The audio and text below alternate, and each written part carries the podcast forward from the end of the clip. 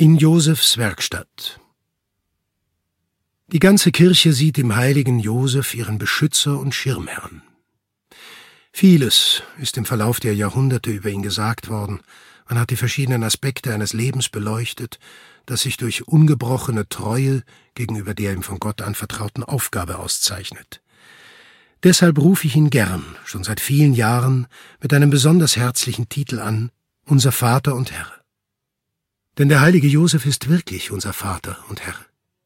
Jene, die ihn verehren, beschützt und begleitet er auf ihrem irdischen Weg, so wie er den zum Mann heranwachsenden Jesus beschützt und begleitet hat.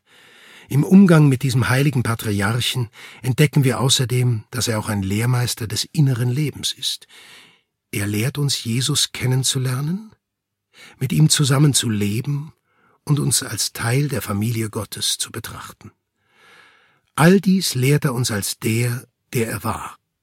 Als einfacher Mann, als Familienvater, als einer, der sich den Lebensunterhalt mit seiner Händearbeit verdienen musste. Auch dies ist für uns bedeutsam, ermutigend und nachahmenswert. Da wir heute sein Fest feiern, möchte ich seine Gestalt und die Worte des Evangeliums über ihn betrachten, damit wir so besser erkennen können, was Gott uns durch das einfache Leben des Gemahls unserer lieben Frau sagen will. Matthäus und Lukas berichten uns, dass der heilige Josef aus einem hervorragenden Geschlecht stammte, dem königlichen Geschlecht Davids und Salomons. Die geschichtlichen Einzelheiten sind unklar. Wir wissen nicht, welche der beiden Ahnenreihen, die uns die Evangelisten überliefern, Maria, der leiblichen Mutter Jesu, und welche Josef, dem Vater Jesu nach jüdischem Gesetz, zuzuordnen ist. Wir wissen auch nicht, ob er in Bethlehem, wohin er sich zur Volkszählung begab, oder in Nazareth, wo er gelebt und gearbeitet hat, geboren wurde. Aber wir wissen, dass er kein reicher Mann war. Er war ein Arbeiter, wie Millionen Menschen auf der ganzen Welt. Er hatte den bescheidenen und anstrengenden Beruf, den auch Gott sich wählte, als er unser Fleisch annahm und dreißig Jahre wie einer von uns leben wollte. Die Heilige Schrift nennt Josef einen Handwerker. Einige Kirchenväter fügen noch hinzu, er sei Zimmermann gewesen. Der heilige Justinus sagt an einer Stelle über das Arbeitsleben Jesu, er habe Pflüge und Joche hergestellt. Wahrscheinlich dachte der heilige Isidor von Sevilla an diese Worte, als er schrieb, Josef sei Schmied gewesen.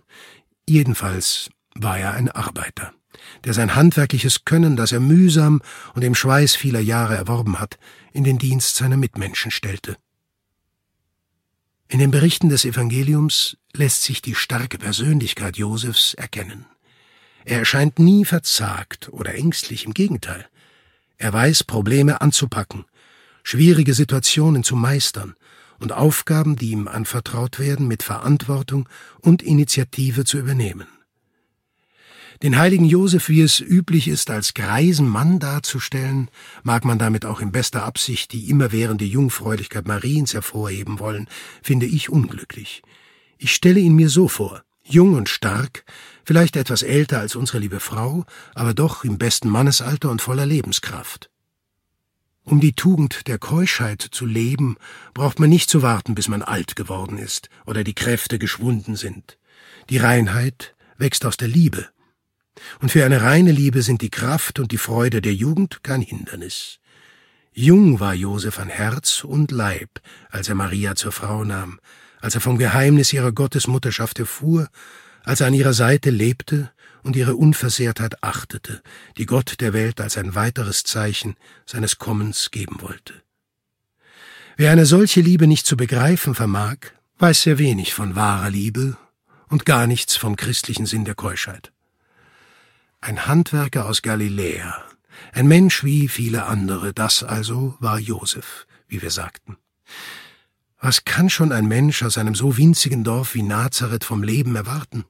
Arbeit, und immer wieder Arbeit, Tag für Tag, immer die gleiche Mühsal, eine Behausung, ärmlich und klein, wo man nach der Mühe des Tages neue Kräfte sammelt für den nächsten Tag. Aber der Name Josef bedeutet auf Hebräisch Gott wird hinzufügen. Dem heiligmäßigen Leben jener, die seinen Willen erfüllen, verleiht Gott neue, ungeahnte Dimensionen. Das Entscheidende, das, was allem anderen seinen Wert gibt das Göttliche. Gott hat dem demütigen und heiligen Leben Josefs das Leben der Jungfrau Maria und das Leben Jesu Christi unseres Herrn, wir wollen es so ausdrücken, hinzugefügt. Gott lässt sich an Großzügigkeit nicht übertreffen. Josef hätte die Worte Mariens, seiner Frau, selbst sprechen können. Quia fecit mihi magna qui potens est. Großes hat er an mir getan, der mächtig ist. Quia respexit humilitatem. Denn er hat herabgeschaut auf meine Niedrigkeit. Josef war wirklich ein gewöhnlicher Mensch, auf den Gott vertraut hat, um Großes zu wirken. Er verstand es, sich in jeder Situation seines Lebens so zu verhalten, wie Gott es erwartete. Deshalb preist die Heilige Schrift Josef als einen Gerechten. Und im hebräischen Sprachgebrauch bedeutet gerecht so viel wie fromm, untadelhafter Diener Gottes, Erfüller des göttlichen Willens oder auch gut und hilfsbereit gegenüber dem Nächsten. Mit einem Wort, gerecht ist jener, der Gott liebt und diese Liebe auch zeigt, indem er die Gebote erfüllt und sein ganzes Leben in den Dienst an den Mitmenschen, seinen Brüdern stellt. Gerecht sein besteht nicht in der bloßen Unterordnung unter einer Norm. Die Rechtschaffenheit muss aus dem Innersten kommen, muss tief und lebendig sein, denn der Gerechte lebt aus dem Glauben. Aus dem Glauben leben, diese Worte, die der Apostel Paulus später so oft betrachten sollte, erfüllen sich ganz im heiligen Josef. Er lebt den Willen Gottes weder oberflächlich noch formalistisch, sondern spontan und lebendig. Das Gesetz, das ein gläubiger Jude befolgte, war für ihn keine trockene Sammlung von Geboten, sondern Willensausdruck des lebendigen Gottes. Deswegen war er auch in der Lage, die Stimme des Herrn zu erkennen, als sie sich ihm unerwartet und überraschend offenbarte. Die Lebensgeschichte des heiligen Josef ist wohl die Geschichte eines einfachen, aber keineswegs eines bequemen Lebens.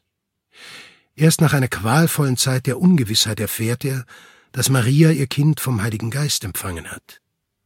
Dieses Kind, Sohn Gottes und Nachkomme Davids, dem Fleische nach, kommt in einem Stall zur Welt. Engel feiern seine Geburt und Menschen aus fernen Ländern kommen, ihn anzubeten.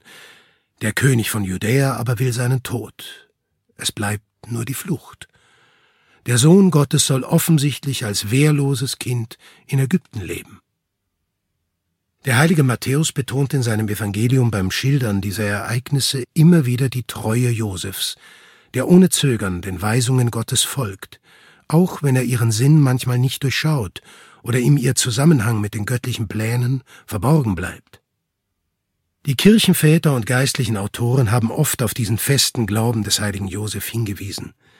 Johannes Chrysostomos äußert sich zu Josefs Reaktion auf die Weisung des Engels, vor Herodes zu fliehen und sich nach Ägypten zu begeben, so Da er das hörte, war er nicht entrüstet und sagte auch nicht, dies ist ein Rätsel, Du hast doch selbst vor kurzem wissen lassen, dass er sein Volk retten wird, und jetzt kann er sich nicht einmal selbst helfen, und wir müssen fliehen, eine Reise antreten und lange Zeit fortbleiben. Das widerspricht doch deiner Verheißung. Josef denkt nicht auf diese Weise, denn er ist ein treuer Mann. Er fragt auch nicht nach dem Tag der Heimkehr, obwohl der Engel dies unklar gelassen hatte, als er sprach, Bleibe dort in Ägypten, bis ich es dir sage. Josef tut sich deswegen nicht schwer sondern gehorcht, glaubt und erträgt freudig alle Prüfungen. Sein Glaube wankt nicht. Er gehorcht ohne Zögern.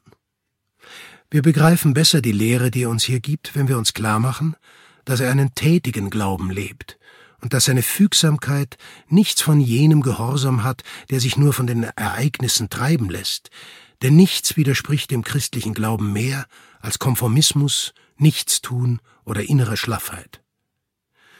Josef überließ sich rückhaltlos den Händen Gottes, aber er verzichtete nicht darauf, über den Sinn der Ereignisse nachzudenken.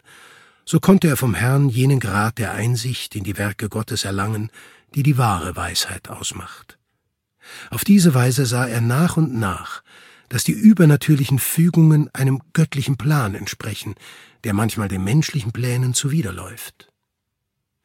In den verschiedenartigsten Situationen seines Lebens verzichtet der heilige Josef weder darauf zu denken noch verantwortlich zu handeln. Im Gegenteil, er stellt seine ganze menschliche Erfahrung in den Dienst des Glaubens.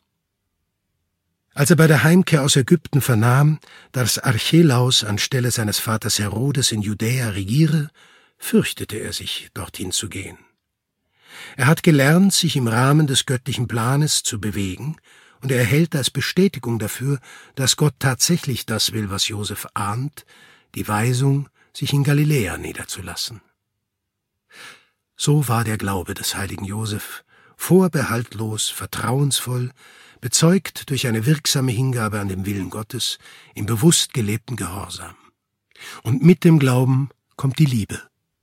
Sein Glaube verbindet sich mit dieser Liebe, mit der Liebe zu Gott, der die Verheißungen an Abraham, Jakob und Moses erfüllt, mit der Liebe des Gatten zu Maria und mit der väterlichen Liebe zu Jesus.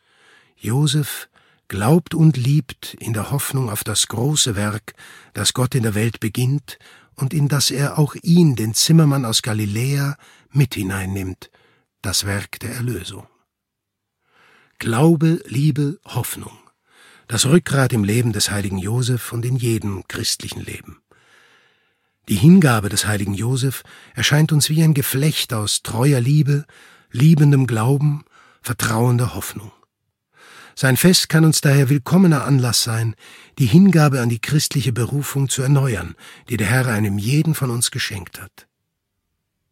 Wenn man ehrlich bemüht ist, aus dem Glauben, aus der Liebe und aus der Hoffnung zu leben, dann bedeutet die Erneuerung der Hingabe nicht ein Zurück zu etwas, das in Vergessenheit geraten war. Wo Glaube, Liebe und Hoffnung sind, bedeutet Erneuerung in der Hand Gottes verweilen, trotz aller persönlichen Irrtümer, Schwächen und allen Versagens. Es bedeutet den Weg der Treue bekräftigen. Erneuerung der Hingabe ist mit anderen Worten ein Erneuern dessen, was der Herr von uns will. Tätige Liebe. Die Liebe äußert sich notwendig in Formen, die ihr eigentümlich sind. Gelegentlich spricht man von der Liebe, als ob sie nur ein Drang zur eigenen Befriedigung oder ein bloßes Mittel zur egoistischen Ergänzung des eigenen Ichs wäre, aber das ist falsch. Wahre Liebe ist ein Herausgehen aus sich selbst, ist Hingabe seiner selbst. Liebe bringt Freude, eine Freude aber, deren Wurzeln die Form des Kreuzes haben. Solange wir hier auf Erden leben und noch nicht zur Vollendung des zukünftigen Lebens gelangt sind, kann es wahre Liebe ohne die Erfahrung von Schmerz und Opfer nicht geben. Schmerz, den man auskostet, der liebenswert und freudespendend ist, aber dennoch wirklicher Schmerz, denn er schließt ein, dass wir den Egoismus überwinden und die Liebe zum Richtmaß jedweder Handlung machen. Die Werke der Liebe sind immer groß, mögen sie auch manchmal klein erscheinen. Gott hat sich uns Menschen, uns armen Geschöpfen genähert und gesagt, dass er uns liebt. Delicie mea esse cum filis hominum, es ist meine Freude, unter den Menschenkindern zu sein. Der Herr lässt uns erkennen, dass alles wichtig ist. Das, was wir aus irdischer Sicht als außergewöhnlich ansehen und das, was wir für unbedeutend halten. Nichts geht verloren. Gott verschmäht niemanden. Er lädt alle Menschen ein, am Himmelreich teilzuhaben, und dafür soll jeder seiner eigenen Berufung folgen, daheim, im eigenen Beruf, in der Erfüllung der eigenen Standespflichten und als Staatsbürger, der seine Rechte und Pflichten ernst nimmt. Das Leben des heiligen Josef macht uns dies deutlich.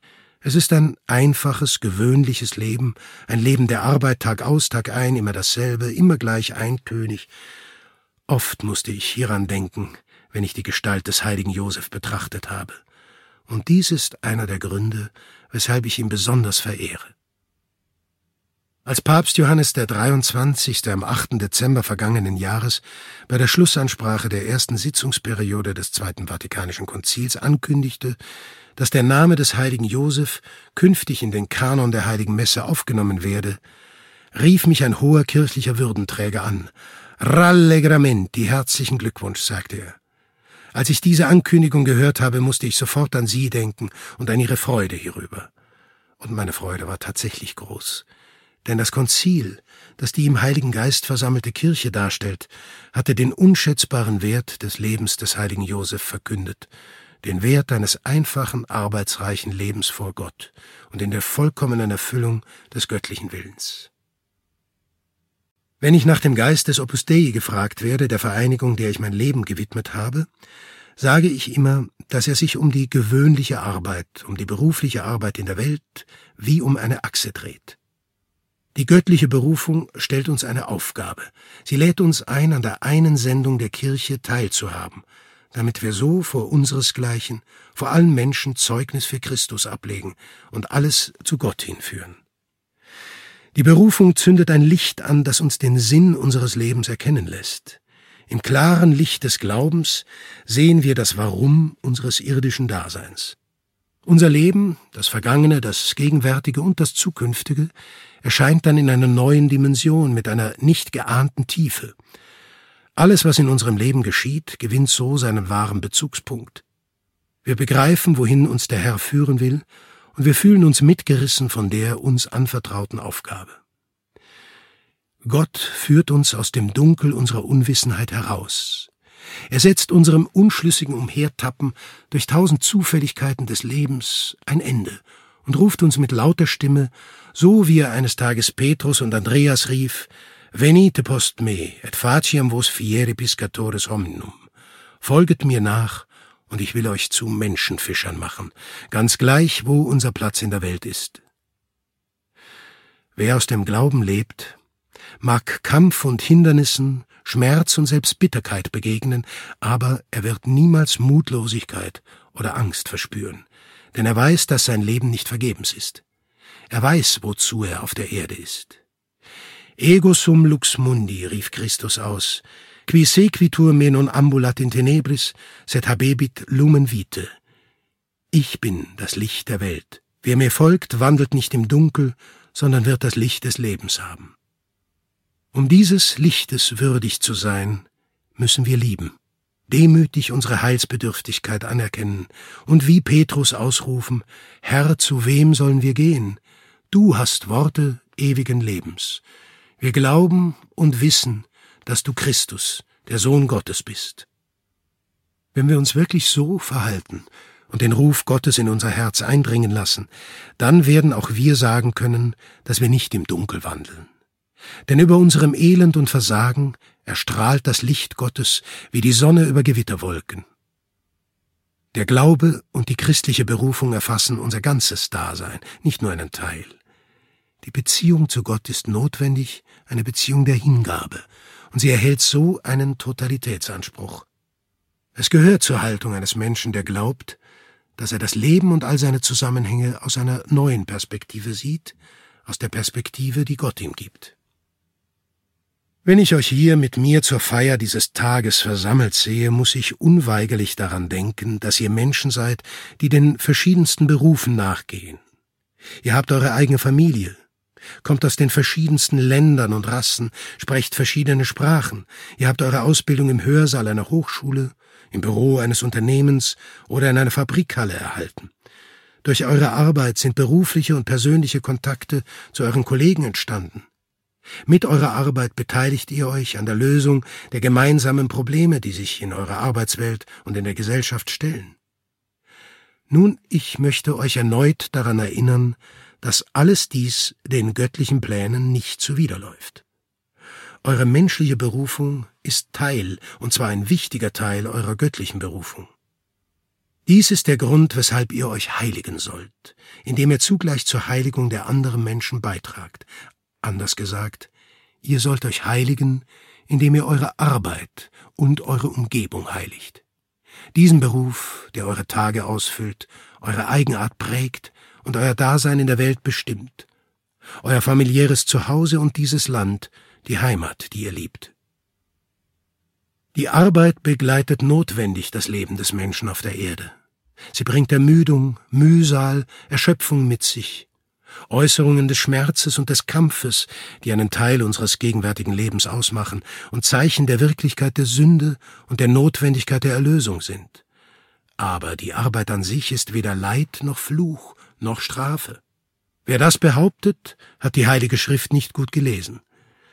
Es wird Zeit für uns Christen, laut und deutlich zu verkünden, dass die Arbeit eine Gabe Gottes ist und dass es unsinnig ist, die Menschen nach der Art ihrer Arbeit in verschiedene Gruppen einzuteilen, indem man ihre Tätigkeiten je nachdem als mehr oder weniger würdig einstuft.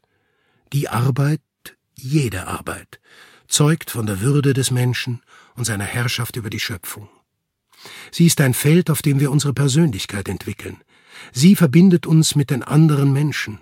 Sie schafft die Mittel zum Unterhalt der eigenen Familie. Sie lässt uns mithelfen an der Verbesserung der gesellschaftlichen Bedingungen und am Fortschritt der ganzen Menschheit. Diese Sicht der Arbeit wird für den Christen noch weiter und tiefer, da für ihn die Arbeit Teilnahme am Schöpfungswerk Gottes ist. Gott erschuf den Menschen, segnete ihn und sprach, Wachset und mehret euch und macht euch die Erde untertan und herrscht über die Fische des Meeres, die Vögel des Himmels und alles Getier, das sich auf der Erde herumtreibt. Und außerdem, da Christus die Arbeit auf sich genommen hat, erscheint sie uns als erlöste und erlösende Wirklichkeit, nicht nur als der Lebensbereich des Menschen, sondern auch als Mittel und Weg der Heiligkeit, als etwas, das geheiligt werden kann und selbst heiligt. Wir dürfen deshalb nicht vergessen, dass die Würde der Arbeit auf der Liebe gründet. Des Menschen Größe liegt in seiner Fähigkeit zu lieben. So schreitet er über das Kurzlebige und Anekdotische hinaus. Er kann andere Geschöpfe lieben. Er kann du und ich in ihrer ganzen Tiefe aussprechen. Und er kann Gott lieben, der uns den Zugang zum Himmel öffnet, uns in seine Familie aufnimmt und damit fähig macht, mit ihm auf Du und Du zu stehen. Darum soll sich der Mensch nicht darauf beschränken, nur zu schaffen, herzustellen, anzufertigen. Die Arbeit wächst aus der Liebe, ist Zeichen der Liebe und zielt hin auf die Liebe. Wir erkennen Gott nicht nur im Betrachten der Natur, sondern auch im Erfahren des eigenen Tuns, im Erleben der eigenen Mühe. So wird die Arbeit zu Gebet und Danksagung, denn wir wissen uns von Gott auf die Erde gestellt, von ihm geliebt und zu Erben seiner Verheißungen berufen. So ist die Aufforderung des Apostels nur logisch, möget ihr also essen oder trinken oder sonst etwas tun, so tut alles zur Ehre Gottes. Die berufliche Arbeit ist auch Apostolat, denn durch sie haben wir die Möglichkeit, uns um unsere Mitmenschen zu kümmern, ihnen Christus zu offenbaren und sie als Folge der Liebe, die der Heilige Geist in die Seelen eingießt, zu Gott unserem Vater zu führen. Paulus schreibt den Ephesern, als er sie auf ihr neues Verhalten, das ihrer Bekehrung folgen muss, hinweist, Wer zu stehlen pflegte, stehle nicht wieder, sondern mühe sich ab und erwerbe sich durch seine Händearbeit ehrlichen Verdienst, wovon er dem Notleidenden noch mitteilen kann. Die Menschen brauchen das irdische Brot, das sie am Leben hält, und sie brauchen das himmlische Brot, damit ihre Herzen Licht und Wärme empfangen. Und ihr könnt und müsst dieses Gebot des Apostels durch eure Arbeit und durch alles, was sie begleitet, Initiativen, Gespräche, Begegnungen, konkrete Wirklichkeit werden lassen.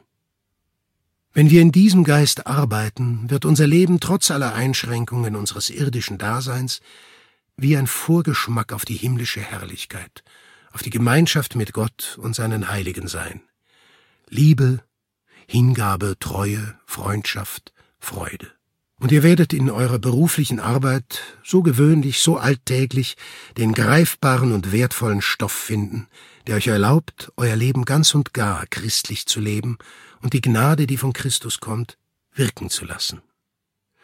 Glaube, Hoffnung und Liebe werden so wirksam werden in dieser eurer auf Gott ausgerichteten beruflichen Arbeit. Was darin an Ereignissen, Begegnungen und Sorgen ist, wird euer Gebet nähren. Im Bemühen, in eurer alltäglichen Arbeit eurem Mann zu stehen, werdet ihr dem Kreuz begegnen, eine für den Christen wesentliche Erfahrung. Eure Schwachheit und eure Misserfolge, die jedes menschliche Streben begleiten, werden euch mehr Wirklichkeitssinn, mehr Demut und mehr Verständnis für die anderen geben. Die Erfolge und die Freuden werden euch zur Dankbarkeit bewegen und zu der Einsicht führen, dass ihr nicht für euch allein lebt, sondern für die anderen und für Gott. Um den Beruf zu heiligen ist es vor allem nötig, gut zu arbeiten und diese Arbeit menschlich und übernatürlich ernst zu nehmen. hören wir als Kontrast dazu eine Stelle aus einem apokryphen Evangelium. Der Vater Jesu, der Zimmermann war, so heißt es da, machte Pflüge und Joche. Eines Tages wurde bei ihm ein Bett für eine angesehene Person bestellt. Als man am Ende feststellte, dass das eine Seitenbrett kürzer als das andere geworden war, wusste Josef sich nicht zu helfen.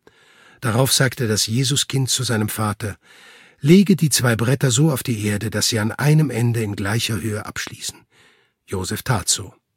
Dann nahm Jesus das Ende des kürzeren Brettes und zog daran, bis es genauso lang war wie das andere. Josef, der Vater, staunte über das Wunder, küsste und umarmte das Kind und sagte, welch ein Glück, dass mir Gott dieses Kind geschenkt hat. Nein, Josef würde nicht deswegen Gott gedankt haben, er hat sicherlich nicht so gearbeitet.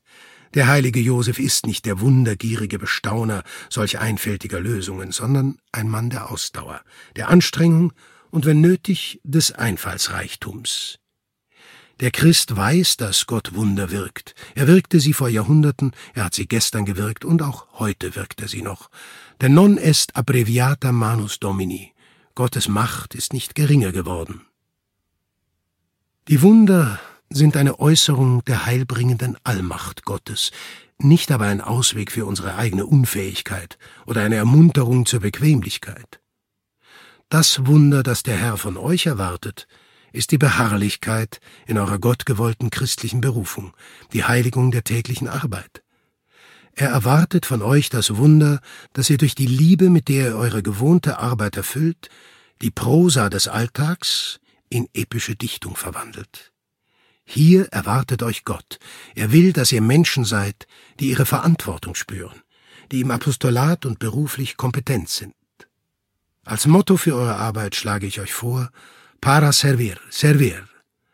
Denn um ein Vorhaben zu verwirklichen, muss man an erster Stelle lernen, die Arbeit zu Ende zu führen. Ich glaube nicht an die gute Absicht eines Menschen, der sich nicht bemüht, das notwendige Fachkönnen zu erlangen, um gute Arbeit zu leisten. Gutes tun zu wollen genügt nicht, man muss auch lernen, wie man es tut. Und wenn wir es wirklich wollen, dann wird sich dieser Wunsch in unserem Bemühen äußern, die notwendigen Mittel einzusetzen, damit unsere Arbeit vollendet, damit sie menschlich vollkommen ist. Aber diese Tauglichkeit und diese berufliche Kompetenz in der eigenen Arbeit müssen ihrerseits vom Geist des Dienens getragen sein, von dem Wunsch, durch die eigene Arbeit zum Wohl der anderen Menschen beizutragen. Dies ist ein wesentlicher Zug in der Arbeit des heiligen Joseph, und er sollte ebenso wesentlich in der Arbeit jedes Christen sein.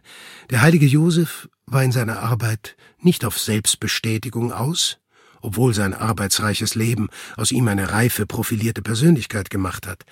Josef arbeitete vielmehr im Bewusstsein, dass er den Willen Gottes erfüllte, und er hatte das Wohl der ihm Anvertrauten, Jesus und Maria und aller Bewohner des kleinen Nazareth vor Augen.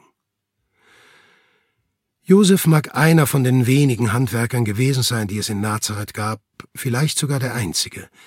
Er war wohl als Zimmermann tätig, wie es aber in einem Dorf üblich ist, wird er auch die Fertigkeiten für viele andere Arbeiten besessen haben.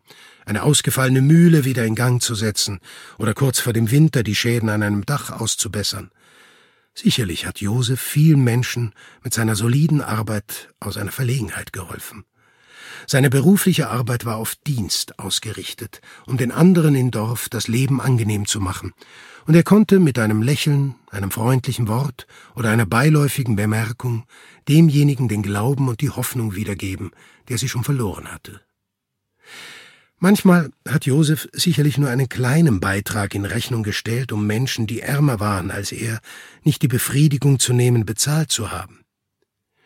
Für gewöhnlich wird er aber einen angemessenen Lohn verlangt haben, nicht zu viel und nicht zu wenig. Er hat sicherlich das gefordert, was ihm gerechterweise zustand, denn Treue zu Gott heißt nicht auf Rechte verzichten, die eigentlich Pflichten sind. Josef musste einen gerechten Lohn verlangen, denn mit dem Ertrag seiner Arbeit hatte er die ihm von Gott anvertraute Familie zu unterhalten.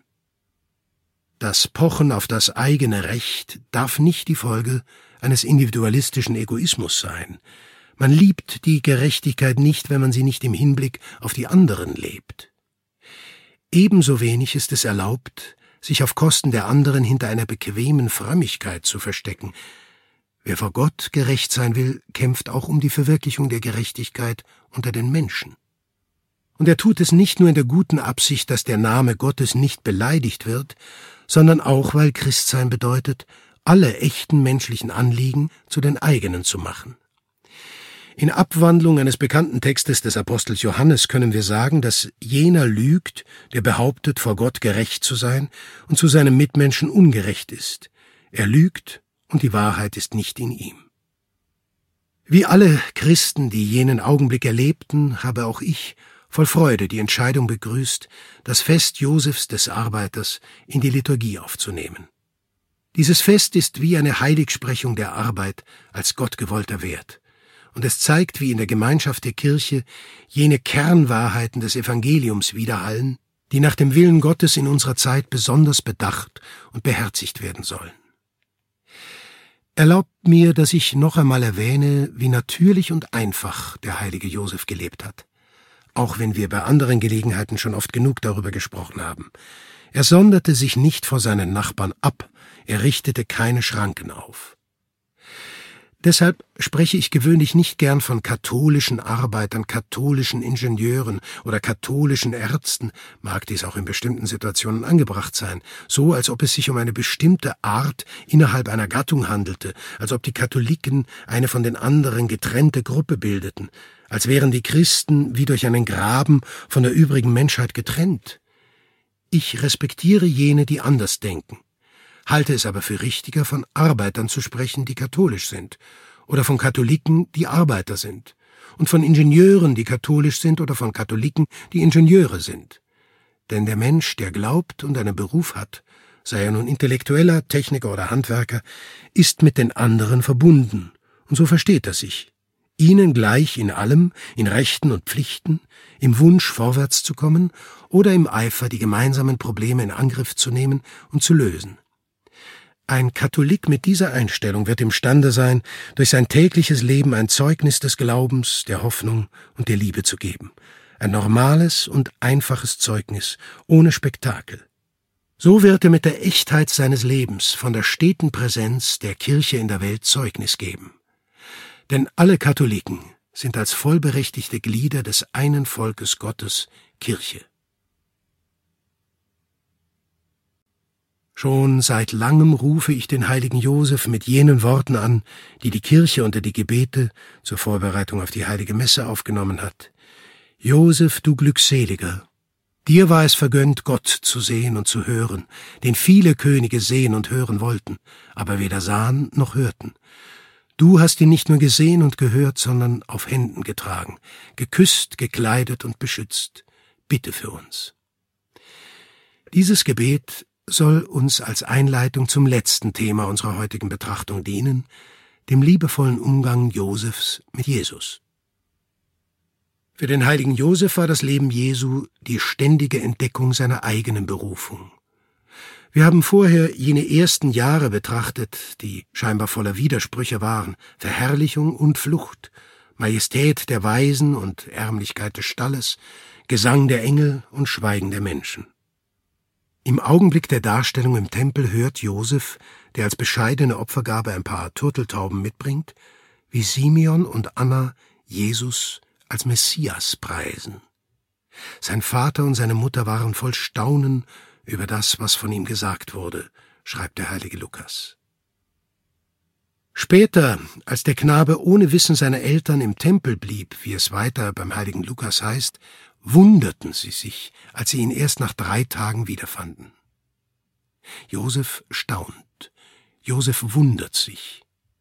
Gott eröffnete ihm nach und nach seine Pläne, und Josef bemüht sich, sie zu verstehen.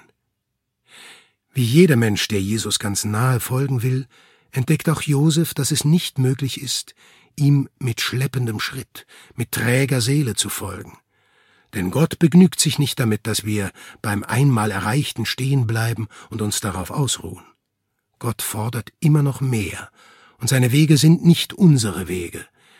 Wie kein anderer vor oder nach ihm hat Josef von Jesus gelernt, Seele und Herz offen zu halten und aufmerksam zu bleiben für die Erkenntnis der Großtaten Gottes. Josef hat so von Jesus gelernt, nach der Art Gottes zu leben. Aber ich wage zu sagen, dass er im Menschlichen den Sohn Gottes in vielem unterwiesen hat.